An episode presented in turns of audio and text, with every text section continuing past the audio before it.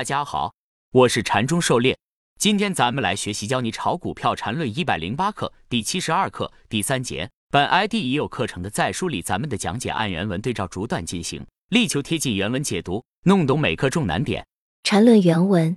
当然，本 ID 的课程基本的逻辑顺序还是一直坚持的。不过，如果是最终的课程，那么最开始的一章肯定是形态学。和这课程的顺序大为不同，但现在由于已经写成这样一种形态学和动力学混着说的状态，当然只能一直混着下去。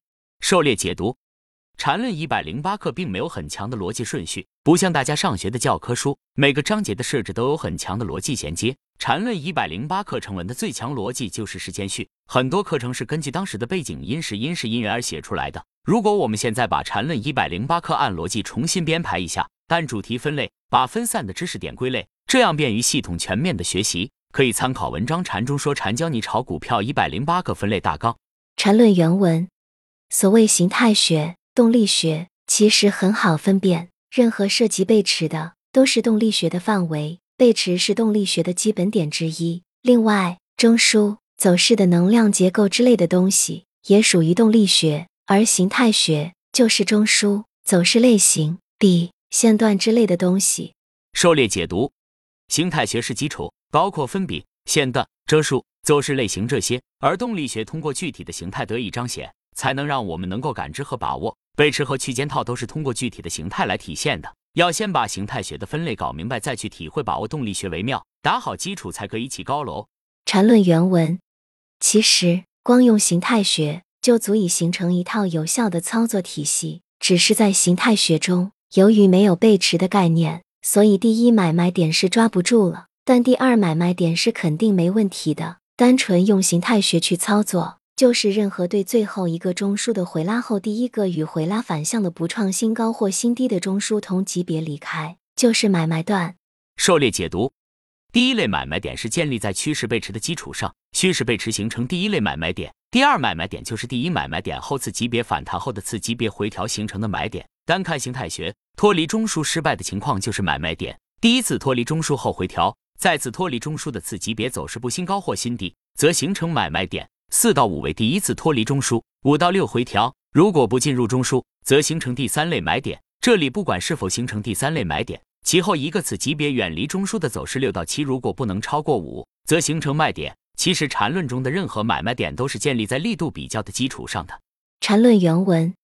就算按照这么简单的方法，也可以很容易判断现在在日线上的操作思路。例如，去年五月和今年五月后的调整算是同级别的，那么其后的卖点就是，万一回拉四千三百三十五点之下，任何第一次向四千三百三十五点上的与回拉级别相同的不创新高的反抽都是卖点。如果一直没有回拉回到四千三百三十五点，又在上面形成新的同级别中枢。那么操作的标杆就进一步提到那个中枢上，如此类推。按照这种方法，那么从二零零五年中到现在，你都应该持股不动。为什么？因为没有卖点。当然，实际操作要针对具体个股，说指数只是举例子。个股上看零零零七七七在日线六月二十前后的一段，就可以看出类似的效果。但如果你是看周线图的，那么现在的卖段还没有出现。而且可以明确的看出，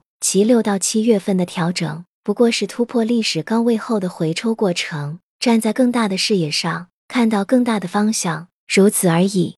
狩猎解读，其实不管后面能不能被拉回中枢，即便没有拉回中枢形成三买，其后一个次级别不创新高也会形成二买，这就是我们常说的三买转二卖，然后可以形成新的中枢，也可能直接下去与中枢形成扩张展。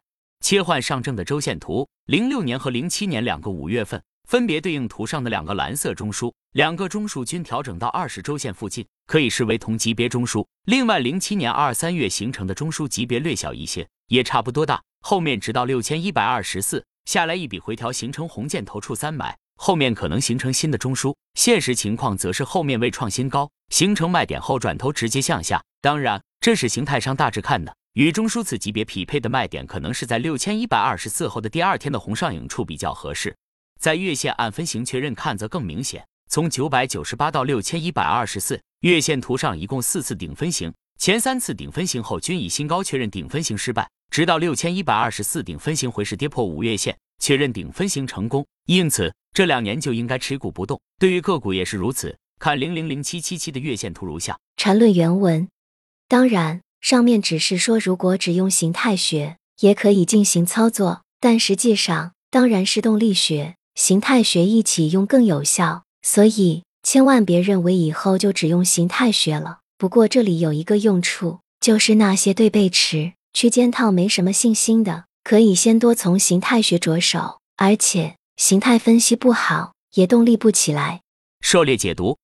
形态学要和动力学一起用才更有效。例如，当下判断此级别是否能不能新高，必须使用动力学的区间套背驰判断，否则无法做到当下立断。而区间套背驰的准确判断，又是建立在趋势类型基础上的。如果前面两个中枢识别有问题，两个中枢级别不等，那么区间套背驰判断也不可能准确。因此，两者是相辅相成的。先把形态学弄明白，后面判断背驰才能准确。缠论原文，站在实际应用的角度。关于中枢的递归定义以及与从分型 D 线段开始的最小级别定义之间的区别之类的东西，也是可以不管的。但这样逻辑上就容易乱，所以搞清楚没坏处。如果你实在特懒，那就从分型学起，这也可以。狩猎解读，当然也可以脱离笔段和中枢递归，只采用大周期的分型和均线系统，也可以进行实际应用，只是精确度不够高，无法做到当下立判。逻辑上也不太清晰，脱离了中枢递归定义，缠论技术分析最核心部分就无法进行。比分型和走势递归本身就是两套相互独立的工具，前者简便快捷，但精度差且滞后；后者严密精确，可以当下判断，但有些复杂。两者结合使用会事半功倍。况且把走势递归搞清楚了，再使用分型那更是小菜一碟。